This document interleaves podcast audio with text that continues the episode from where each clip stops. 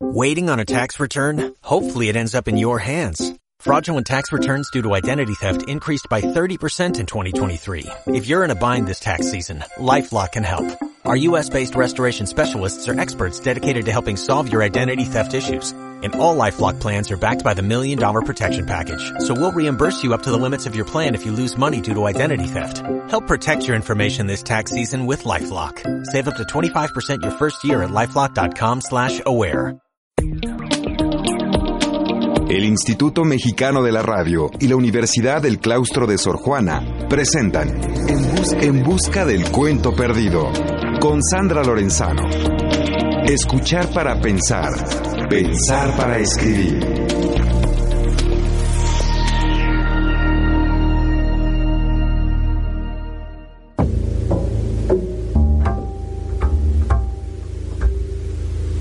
Había una vez... ¿Cómo sigue el cuento? ¿Dónde está? ¿Dónde se ha escondido?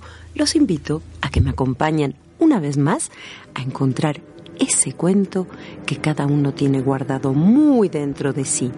Aquí buscaremos los caminos que nos lleven a encontrarlo. Hola a todos, bienvenidas y bienvenidos a En Busca del Cuento Perdido, un programa que realizamos conjuntamente el Instituto Mexicano de la Radio y la Universidad del Claustro de Sor Juana. Gracias por acompañarnos en esta aventura de leer, escribir, soñar e imaginar juntos. En busca del cuento perdido. Se escucha a través de Horizonte 107.9 de FM en la Ciudad de México, en Radio Imer 540 AM en Comitán, Chiapas, en órbita 106.7 de FM en Ciudad Juárez, Chihuahua, en la Popular 1350 AM de Cacahuatán, Chiapas, en Yucatán FM 92.9 en Mérida, Yucatán, y en el mundo entero por Radio México Internacional, una estación que se transmite por internet www.radiomexicointernacional.imer.gov.mx. También pueden escucharnos desde su computadora en www.horizonte.imer.gov.mx. Los teléfonos en cabina 5628 1736, 5628 1737 y Lada sin costo 01800 546 37. Correo electrónico en busca del cuento perdido arroba yahoo.com.mx. Twitter arroba Sandra Lorenzano. Facebook en busca del cuento perdido. Y recuerden que en el blog sandralorenzano.blogspot.com está el podcast con nuestros más de 130 programas para que puedan escucharlos cuando lo deseen. Allí simplemente tienen que entrar a la pestaña que tiene el título de programas. Hoy nos acompaña en el programa Delia Juárez. Ella es traductora, editora, columnista, pero yo te presentaría sobre todo, querida Delia, como una disfrutadora de la literatura, si se me permite usar esa palabra, una amante del trabajo literario, alguien que va buscando las huellas que develan los secretos del oficio, como lo muestra, entre otras cosas, esa columna mensual que me encanta en Nexos que se llama Las 15 letras, o el libro Gajes del oficio, La pasión de escribir, de la que hablaremos más adelante. Pero ahora vamos a hablar de anuncios clasificados. Antes de entrar a hablar del libro, yo quiero darte la bienvenida, agradecerte que estés aquí y yo hice una aproximación a quien tú eres. Cuéntanos tú quién es Delia Juárez y cuál es tu relación con la literatura. Pues Delia Juárez es una lectora empedernida y una buscadora de, de pequeños tesoros que nos da la literatura y encontramos por aquí y por allá. ¿Cómo vas armando cada uno de tus trabajos? Eres una editora y una lectora muy generosa, porque siempre lo que estás buscando es darle la voz a los otros, al otro, a los demás, a los escritores. ¿Cómo nace esto? Probablemente porque mm, cuando alguna vez intenté escribir fragmentitos, en fin, yo estudié letras inglesas, entonces pues ya la un poco la vocación, la inclinación iba por allí, ¿no?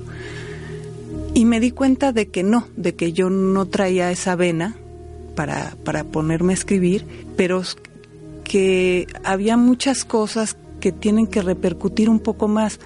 Empecé con una columna que se llamaba Subrayados, ¿no? Que era pues leer un, un libro y hacer subrayados a veces semanalmente y pues tratar de rescatar cosas que uno lee un libro y ya difícilmente te vas a acordar de una cita, salvo que te la memorices, ¿no? Y como uno no puede estar memorizando todo el tiempo, pues dije, pues voy a empezar a hacer este tipo de, de trabajo de difusión, ¿no? Es más que nada una difusión literaria. ¿Y cómo se te ocurren los temas para tus antologías? Pues mira, por ejemplo, la primera que se llama Y sin embargo yo te amaba, dos autores interpretan a José José, fue de desveladas en casa, trago y la historia que he contado varias veces es que siempre acabábamos o escuchábamos un montón de música diferente, rock y, son cubano, en fin, pero siempre acabábamos sacando un disco doble de José José y todo el mundo canta a José José, sea quien sea. Mis amigos principalmente son escritores y ahí sí te sale la pasión, la ardidez, todo, ¿no? Entonces ahí desperté una mañana y dije, pues, ¿por qué no hacemos un libro y que cada quien agarre una canción, no? Además, pues había material de sobra. Entonces, esa es, por ejemplo, la historia.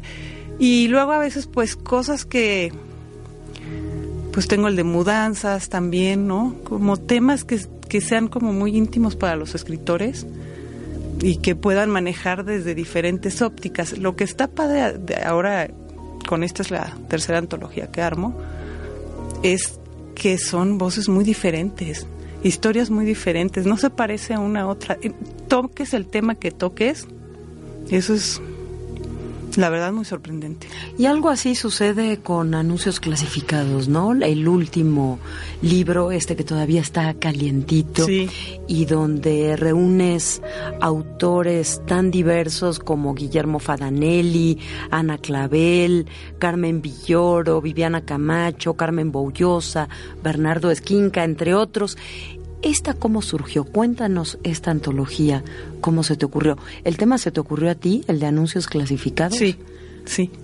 Trato de hacer una antología ah, por año. Pues es que los anuncios clasificados son todo un mundo, ¿no? Es un baúl lleno de sorpresas. Entonces encuentras pues de todo, cosas asombrosas, divertidas, cosas hasta desagradables también, oficios que ni te imaginarías como uno que pedía un planchero. Y yo dije, pues que es un planchero. Y resulta que un planchero es un no que plancha tortas, ¿no? Entonces. ¿Cómo se planchan las tortas? Pues no sé. La verdad es que no sé. Pero entonces, pues dije, a ver, ¿qué tema? Y de pronto dije, ah, pues este, anuncios clasificados, está padre. Que alguien ofrezca o que alguien venda o que alguien cuente de un anuncio clasificado que lo enganchó y, o le llamó la atención y, y sí, pues ahí. Sí, lo, lo, maravilloso de este libro es justamente eso, cómo cada uno de los autores elige un tema y lo relaciona con algún anuncio clasificado. Lo que a mí más me sorprendió es que para todos el anuncio clasificado se vuelve un punto de inflexión en su propia vida. No es una historia que pasa, sino algo que los transforma para siempre. Cuéntanos un poco de tus cuentos, los cuentos que tú prefieres de esta antología o algo que, que te parezca atractivo para que el público, nuestros amigos en busca del cuento perdido, que son lectores devotos de cuentos, eh, se acerquen a esta antología Anuncios Clasificados, que por cierto, no lo hemos dicho todavía, publicó Ediciones Cali Arena. Sí, mira, esta antología trae de todo, trae cosas muy divertidas como hacer una parodia de las muñecas Barbies, que para mí es el cuento más divertido, cosas ingeniosas como lo que se le ocurrió a Mónica Lavín en su cuento, que fue poner una señora con dinero y aburrida, ya no tan, ya con menos dinero, y de repente se le ocurre poner un anuncio para, para fungir como una madre porque dice, hay un montón de hombres solteros que necesitan llevar a una madre a la cena o siempre la madre te da un estatus, ¿no? Una señora elegante. Se alquila como madre. Es, es, es una gran idea, la verdad. El cuento de Carmen Bolloso es muy profundo y, y trae de otro tipo de madre lo que va a ser una madre por encargo. ¿no? Ella se, se va a alquilar, ¿no? Va a alquilar su vientre y toda la trama de si funcionó o no funcionó y cuenta mucho lo que es ese mundo, ¿no? Que no, no conocemos la mayoría de las personas, que sí existe gente que está jalando este, a esas mujeres para eso, ¿no? El, el, tipo de entrevistas que les hacen, en fin. Hay mucha historia de amistad en el cuento de Daniel Espartaco Sánchez, en el cuento de Bernardo Esquinca. En el cuento de Bernardo Esquinca hay una nostalgia por, por la Ciudad de México.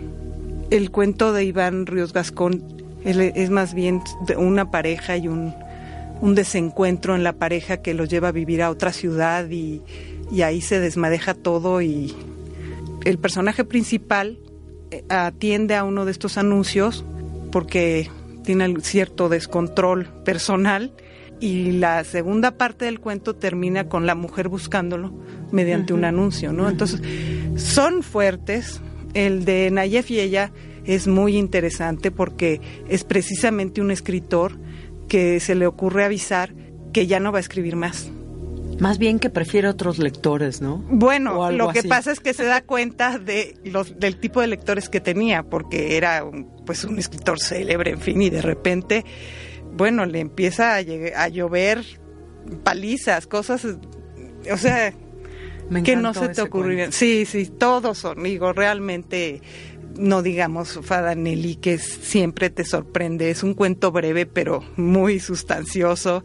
Este, lo de Iwasaki está muy divertido también porque son eh, gentes que se están mediante los anuncios clasificados se están este están interactuando y de una cosa que empieza como muy atractiva y en fin ya vas viendo las respuestas y ya son reclamos y o sea hay de Fernando Iwasaki es el único no mexicano que incluyes es así así es. Y, y por qué he hecho muy buena amistad con Fernando. Es un gran cuentista. Y tiene y me gusta mucho lo que hace porque tiene mucho humor.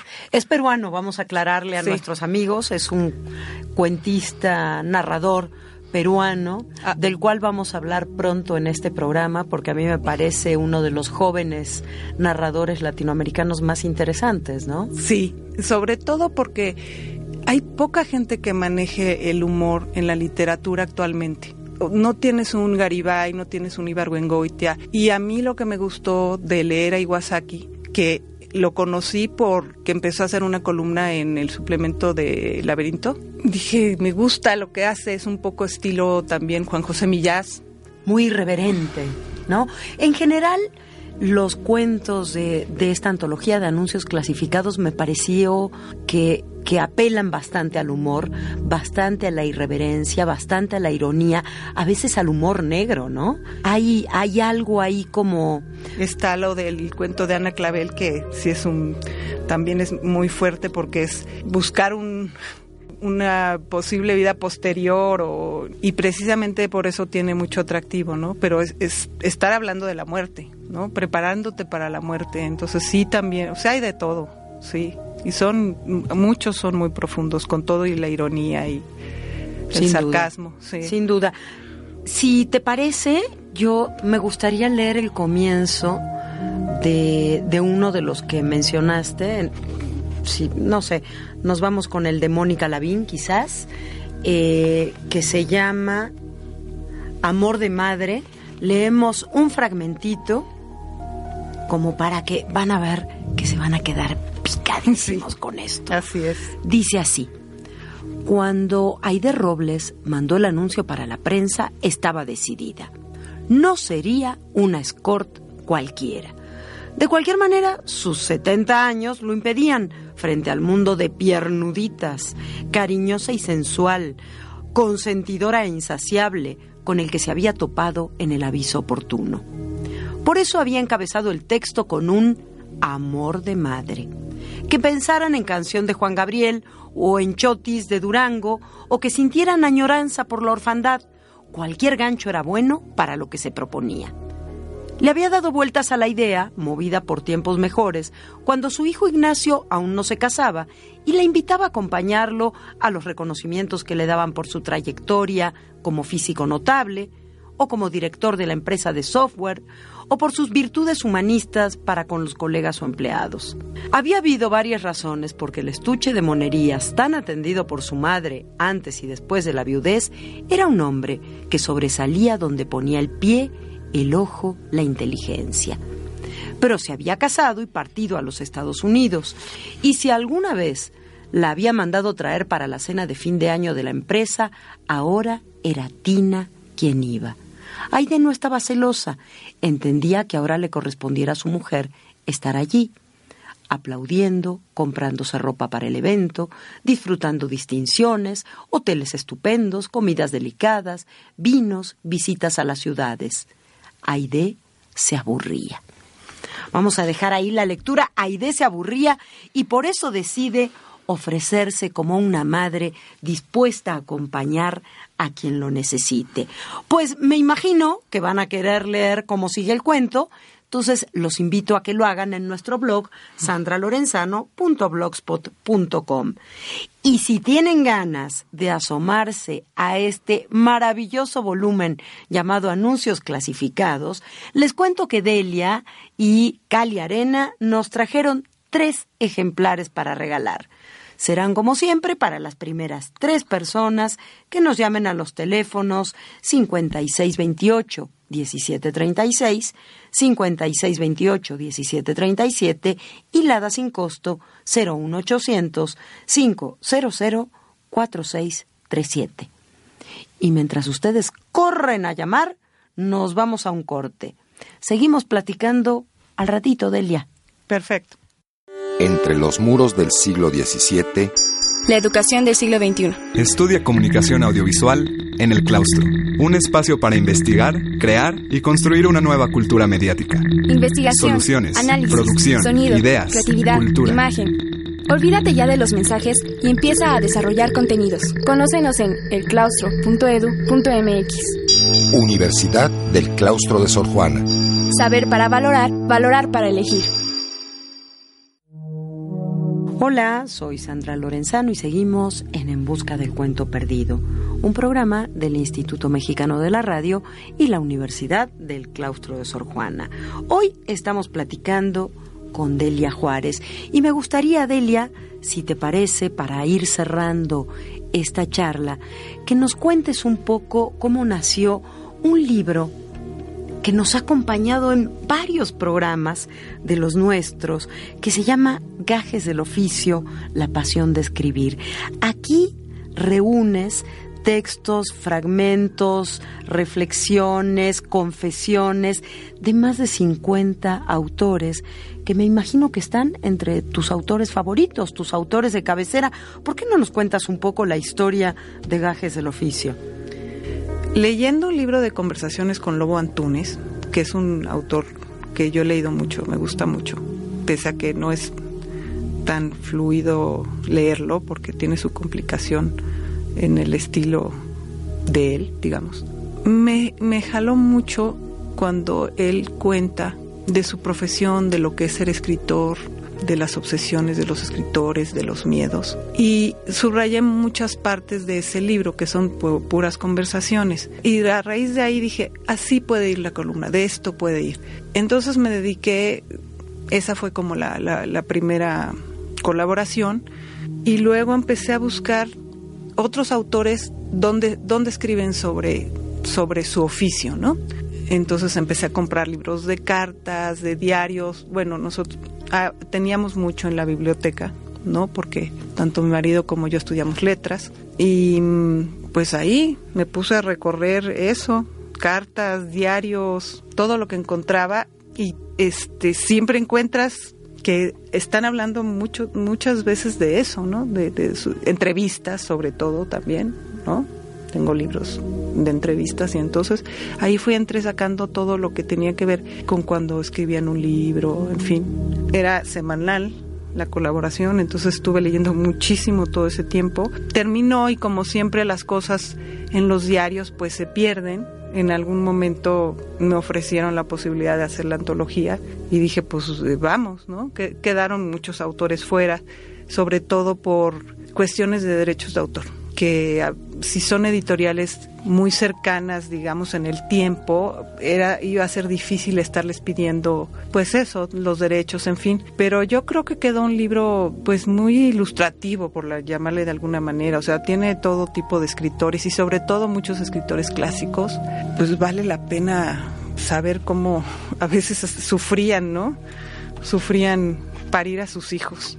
Exacto. Fíjate que esa es una obsesión que compartimos en este programa contigo, que es pues esa ese interés, esa curiosidad por conocer algo que en el programa hemos llamado la cocina de la escritura.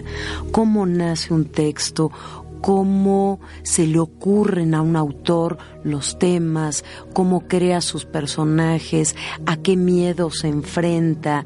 Eh, y por eso este es un libro que nos ha acompañado. Entre otros autores, tú tienes aquí ni más ni menos que a Fernando Pessoa, Marguerite Yourcenar, Adolfo Bioy Casares, César Pavese, Ernest Hemingway, Cortázar, Bashevi Singer, Antonio Machado, en fin, más de 50 decíamos. Y de todos estos autores, te voy a pedir una cosa difícil, pero ¿por qué no eliges un fragmento para que le pidamos a nuestro productor Enrique Gil que lo lea? Y, es una manera de rendirle homenaje a los escritores, finalmente somos antes que nada lectores y, demostramos así nuestra pasión por la lectura y por la cocina de la escritura con esta, esta propuesta tuya de Gajes el Oficio? Mira, curiosamente voy a elegir que lean un fragmento de, de lo que decía Juan Carlos Onetti sobre la literatura. Perfecto. Y es, es el final, es, es el autor final del libro. ¿no? Muchísimas gracias. Adelante, Quique, te escuchamos leyendo a Juan Carlos Sonetti. La cocina de la escritura. Estamos en pleno reino de la mediocridad, entre plumíferos sin fantasía, graves, frondosos, pontificadores con audacia paralizada, y no hay esperanzas de salir de esto. Los nuevos solo aspiran a que alguno de los inconmovibles fantasmones que ofician de papas les diga alguna palabra de elogio acerca de sus poemitas. Y los poemitas han sido facturados expresamente para alcanzar ese alto destino. Hay solo un camino, el que hubo siempre, que el creador de la verdad tenga la fuerza de vivir solitario y mire dentro suyo, que comprenda que no tenemos huellas para seguir, que el camino habrá de hacérselo cada uno, tenaz y alegremente, cortando la sombra del monte y los arbustos enanos. Cuando un escritor es algo más que un aficionado, cuando pide a la literatura algo más que los elogios de honrados ciudadanos que son sus amigos, o de burgueses con mentalidad burguesa que lo son del arte, con mayúsculas, podrá verse obligado por la vida a hacer cualquier clase de cosa, pero seguirá escribiendo. No porque tenga un deber a cumplir consigo mismo, ni una urgente defensa cultural que hacer, ni un premio ministerial para cobrar, Escribirá porque sí, porque no tendrá más remedio que hacerlo, porque es su vicio, su pasión y su desgracia. La literatura es un oficio, es necesario aprenderlo, pero más aún es necesario crearlo. El que no escribe para los amigos o la amada o su honrada familia, el que escribe porque tiene la necesidad de hacerlo, solo podrá expresarse con una técnica nueva, aún desconocida, una manera que acaso no alcance totalmente nunca, pero que no es la de Sutano ni la de nadie. Eso será la suya, pero no podrá tomarla de ninguna literatura ni de ningún literato. No podrá ser conquistada fuera de uno mismo, porque está dentro de cada uno de nosotros, es intransferible, única, como nuestros rostros, nuestro estilo de vida y nuestro drama. Solo se trata de buscar hacia adentro y no hacia afuera, humildemente, con inocencia y cinismo, seguros de que la verdad tiene que estar en una literatura sin literatura y sobre todo que no puede gustar a los que tienen hoy la misión de repartir elogios, consagraciones y premios. Muchísimas gracias, Enrique. Y por supuesto, gracias a Delia Juárez por esta charla. Gracias por habernos acompañado en el programa. Recuerden que el próximo jueves, 22 de agosto, ya no falta nada, es nuestra gran fiesta de cumpleaños por el tercer aniversario de En Busca del Cuento Perdido. Los espero a las 18.30 horas en la Universidad del Claustro de Sor Juana, que está en Izazaga 92 en el centro histórico de la Ciudad de México. Es muy fácil llegar, recuerden que el Metro Isabel la Católica está en la esquina. Vendrán muchos de los escritores que nos han acompañado a lo largo de estos tres años. Tú también, ¿verdad, Elia? Por aquí te veremos. Obviamente. Y gracias por todo también a ti. Habrá música, regalos, cuentos y muchísimas sorpresas más. Vengan a cantar las mañanitas con nosotros. Este será un festejo maravilloso si ustedes nos acompañan. Lo que les pido es que por favor nos confirmen su presencia llamando a los teléfonos 5130 3310 o 3311, repito, 5130 3310 o 5130 3311 o pueden confirmarlo a nuestro correo, el que ustedes ya conocen, en busca del cuento arroba yahoo .com.mx. Y ahora sí, hemos llegado al final del programa de hoy. Gracias por haberme escuchado, gracias por haberme permitido soñar e imaginar con ustedes. Soy Sandra Lorenzano y los espero nuevamente el próximo lunes a las 3 de la tarde para que sigamos buscando juntos esa historia que todos tenemos escondida muy dentro de nosotros mismos.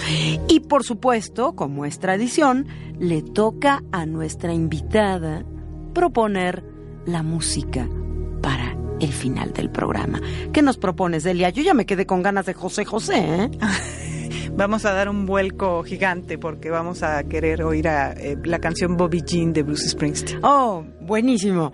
Entonces cerramos con Bruce Springsteen. Nos escuchamos el próximo lunes y colorín colorado, en busca del cuento perdido, es lo que ustedes han escuchado.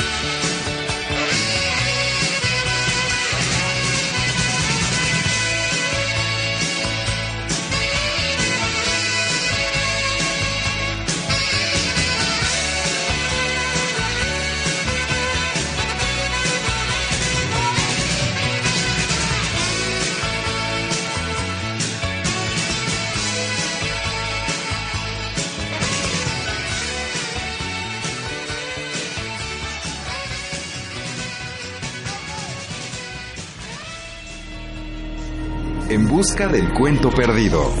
Con Sandra Lorenzano. Escuchar, para pensar. Pensar para escribir. Una coproducción del Instituto Mexicano de la Radio y la Universidad del Claustro de Sor Juana. IMER, Radio Pública a su servicio.